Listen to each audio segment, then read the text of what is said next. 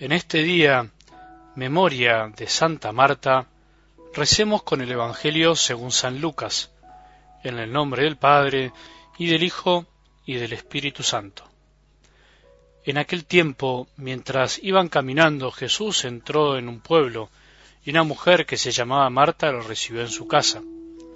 Tenía una hermana llamada María, que sentada a los pies del Señor, escuchaba su palabra. Marta, que estaba muy preocupada con los quehaceres de la casa, dijo a Jesús, Señor, ¿no te importa que mi hermana me deje sola con todo el trabajo? Dile que me ayude. Pero el Señor le respondió, Marta, Marta, te inquietas y te agitas por muchas cosas, y sin embargo pocas cosas, o más bien una sola es necesaria. María eligió la mejor parte que no le será quitada.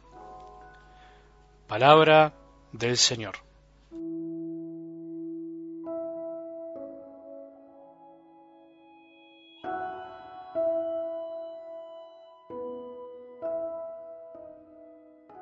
Es una imagen muy bella, muy linda la del Evangelio de hoy, en este día de Santa Marta. Una escena, digamos, un pueblo, una casa, la invitación a Jesús de una mujer, Marta, para que estuviera en su casa, María, que digamos que aprovecha esa situación tan linda y esa invitación y se sienta a los pies de Jesús para escuchar.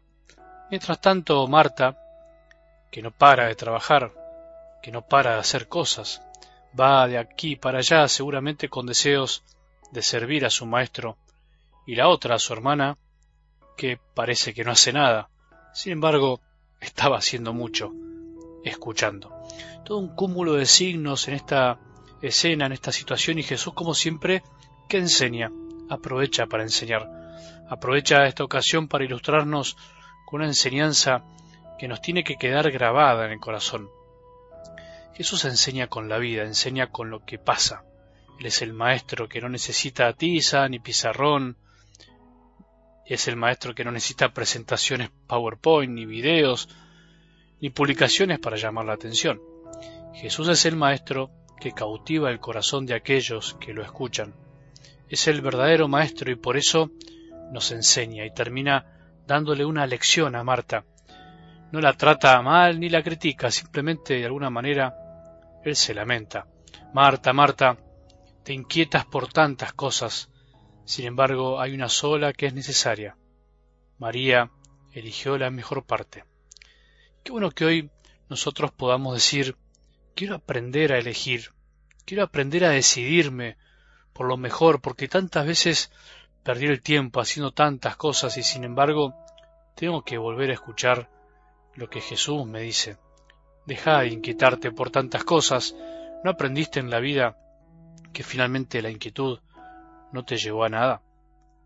¿No, aprendiste que al final de cuentas esa inquietud te la terminé solucionando yo? ¿Te la terminó solucionando el tiempo? ¿O el tiempo te fue demostrando que no era tan necesario como pensabas? ¿Cuántas veces andamos como Marta? ¿Cuántas veces también parece que ser como María es perder el tiempo. Algunos dicen eso. ¿Cuántas veces el mundo se burla de nosotros porque parece que estar a los pies de Jesús no es necesario, hay que hacer cosas, y que en realidad es un símbolo porque estar a los pies de Jesús puede ser, por supuesto, rezar, adorar, tomarse el tiempo del silencio, escuchar la palabra, leerla, puede ser no hacer lo que el mundo piensa que tenemos que hacer. Sin embargo, estar a los pies de Jesús, pero para escucharlo, es lo verdaderamente necesario. En definitiva, Él no desprecia la actividad, no está menospreciando a Marta por lo que hace. Lo que le quiere enseñar es que haciendo cosas no tiene que olvidarse de lo más importante, que aun haciendo cosas tenía que hacerlo escuchándolo a Él, que aun sirviéndolo tenía que haberlo escuchado primero a Él. Marta invita a Jesús a su casa y termina poniéndose a trabajar. ¿Cuántas veces nosotros también hacemos lo mismo? Queremos abrir el corazón a Dios y le hemos abierto el corazón para que entre a nuestra vida teniendo algún servicio, alguna actividad comunitaria, solidaria, caritativa en la iglesia y sin embargo sin querer lo fuimos dejando de escuchar, nos olvidamos de su llamado.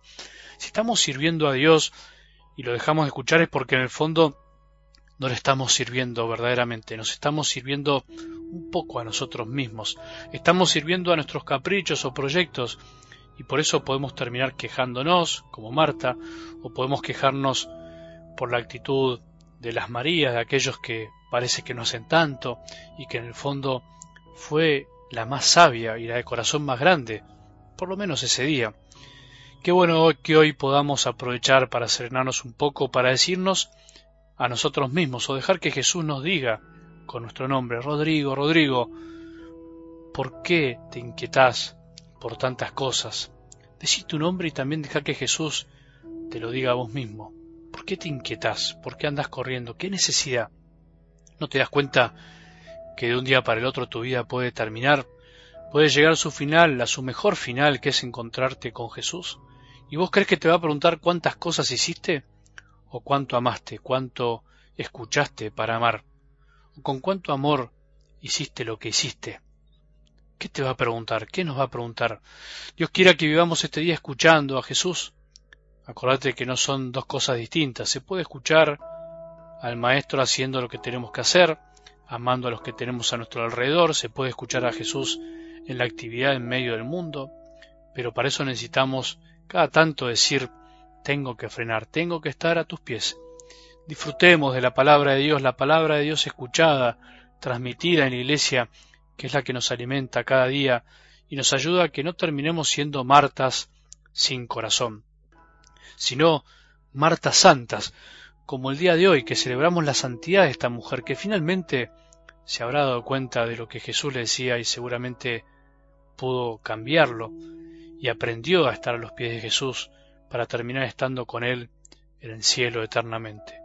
Tengamos el corazón mientras tanto de María, y las manos de Marta para ser sus verdaderos discípulos. Que tengamos un buen día y que la bendición de Dios, que es Padre misericordioso, Hijo y Espíritu Santo, descienda sobre nuestros corazones y permanezca para siempre.